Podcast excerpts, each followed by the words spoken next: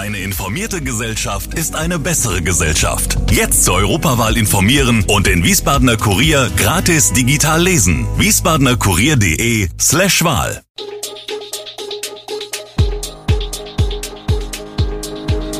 Gude, unser morgendliches News Update. Das Wichtigste aus Wiesbaden für Sie im Überblick. Guten Morgen aus Wiesbaden an diesem 11. Oktober. Unterhaltspflicht von Ex-OB Sven Gehrig wurde nie geprüft. Aus Eltville gibt es Neuigkeiten zur Windkraft und eine Pilgergruppe aus der Region sitzt in Israel fest. Das und mehr, heute für Sie im Podcast. Der ehemalige Wiesbadener Oberbürgermeister, Sven Gehrig, SPD, hat möglicherweise jahrelang ungerechtfertigt Miete für seine in einer Eigentumswohnung lebende Mutter vom Wiesbadener Sozialamt erhalten. Dies fiel der Behörde für Grundsicherung nicht auf, da nie geprüft wurde, ob Gehrig, der seit seiner Wahl 2013 ein hohes Einkommen hatte, nicht seiner Mutter gegenüber unterhaltspflichtig war.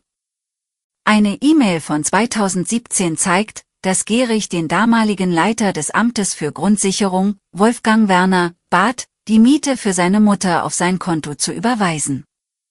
Laut dem Revisionsbericht verzichtete Werner auf einen neuen Mietvertrag, was in anderen Sozialämtern als unüblich und formaler Fehler angesehen wird. Die Stadt kann Gehrig nicht rückwirkend zur Rückzahlung auffordern. Die Sozialverwaltung erkennt Optimierungsbedarfe und plant, ihre Prozesse entsprechend zu überarbeiten. Heute um 19.30 Uhr empfängt der Volleyball-Bundesligist VC Wiesbaden in der Halle am Platz der deutschen Einheit zum ersten Heimspiel der neuen Saison den Dresdner SC. Ähnlich wie die Hessen bekam Dresden die Lizenz nur unter Auflagen. Wie der MDR berichtet, hatte DSC-Vorstandschef Jörg Dittrich erst vor wenigen Wochen ein finanzielles Defizit von 230.000 Euro eingeräumt, das vor allem aus der Corona-Zeit stamme. Durch die Akquise von neuen Sponsorengeldern in Höhe von 285.000 Euro konnte der Bundesligist gerettet werden und arbeitet an einem Sanierungskonzept. Sportlich könnten sich die Vereine, wie schon in der vergangenen Saison, durchaus im direkten Duell auf Augenhöhe begegnen, auch wenn Dresden höhere Ziele, sprich die Meisterschaft, ausgibt. In der vergangenen Spielzeit gab es übrigens zwischen den beiden Teams in den fünf Duellen nur Auswärtssiege. Es gibt Neuigkeiten aus Eltville zum Thema Windkraft. Die Stadtverordneten haben beschlossen, den Bürgern die Entscheidung über die Nutzung von Windkraft auf städtischen Vorrangflächen zu überlassen, und zwar mittels eines Vertreterbegehrens. Im Gegensatz zum Bürgerbegehren wird dieses Instrument von den Stadtverordneten selbst initiiert. Der ursprüngliche Vorschlag kam von der SPD-Fraktion. Trotz ihrer eigenen Präferenz für Windkraft suchte die SPD in Vorgesprächen den Konsens mit CDU und BLL. Die SPD schlug vor, diesen mit der Europawahl und der Bürgermeisterwahl am 9. Juni zu kombinieren. Letztlich einigte man sich auf den 25. Februar. Ein Hintergrund, bei einem früheren Bürgerentscheid 2014 zu diesem Thema wurde zwar mehrheitlich gegen Windkraft gestimmt, das erforderliche Quorum, quasi die nötige Wahlbeteiligung, wurde aber nicht erreicht.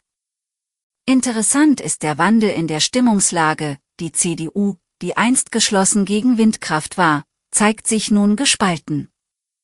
Während die BLL und die AfD nach wie vor gegen Windkraft sind, setzen sie dennoch auf die Entscheidungskraft der Bürger. Ob das Quorum erreicht wird und wie der Bürgerentscheid ausfällt, bleibt abzuwarten.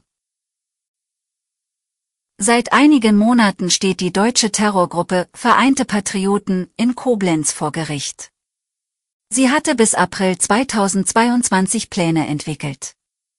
Diese Gruppe steht seit einigen Monaten in Koblenz vor Gericht und hatte bis April 2022 Pläne entwickelt, um die Kontrolle in Deutschland zu übernehmen und Gesundheitsminister Karl Lauterbach zu entführen.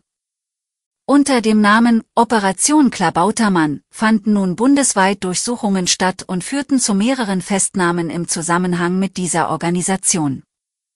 Über 100 Polizeibeamte waren deutschlandweit im Einsatz. In Rheinland-Pfalz wurden zwei Personen festgenommen, darunter ein 52-jähriger Mann, der verdächtigt wird, Hochspannungsleitungen ausgekundschaftet zu haben. Eine 32-jährige Frau wird beschuldigt, in Chatgruppen Informationen zur Herstellung von Sprengstoffbomben geteilt zu haben. In Hessen wurde ein 61-jähriger Mann verhaftet, der an Treffen der Vereinten Patrioten teilgenommen haben soll. Zu den Angeklagten gehört auch Elisabeth R., eine ehemalige Religionslehrerin aus Mainz-Gonsenheim. Die Mitglieder dieser Gruppe werden dem Reichsbürgerspektrum zugeordnet. Weitere Ermittlungen sind im Gange. Wir blicken nach Israel. Eine Pilgergruppe aus der Region sitzt in Israel fest. Helen Riedel aus Hochheim befindet sich mit dieser Gruppe, der ihr Mann und fünf Freunde angehören, derzeit in Israel. Doch ihre Rückreise steht wegen des Konflikts nun in den Sternen. Die Gruppe äußert gestern Kritik an den Informationen und der mangelnden Unterstützung durch den deutschen Staat. Zwar sei ein Shuttle vom Auswärtigen Amt nach Jordanien organisiert worden, doch dafür hätten sie kein Visum, zudem fühlen sie sich damit nicht sicher und wüssten nicht, wie sie von dort weiterkommen. Aktuelle Flüge von Tel Aviv seien unbezahlbar. Und, in der Gruppe ist ein 82-jähriger Italiener, für den das Angebot des deutschen Auswärtigen Amts nicht gilt. Doch die Gruppe will zusammenbleiben. Gestern Abend dann hat das Auswärtige Amt angekündigt, die Lufthansa wird an diesem Donnerstag und Freitag mehrere Sonderflüge zur Evakuierung von Deutschen aus Israel durchführen. Es soll sich um vier Flüge pro Tag handeln.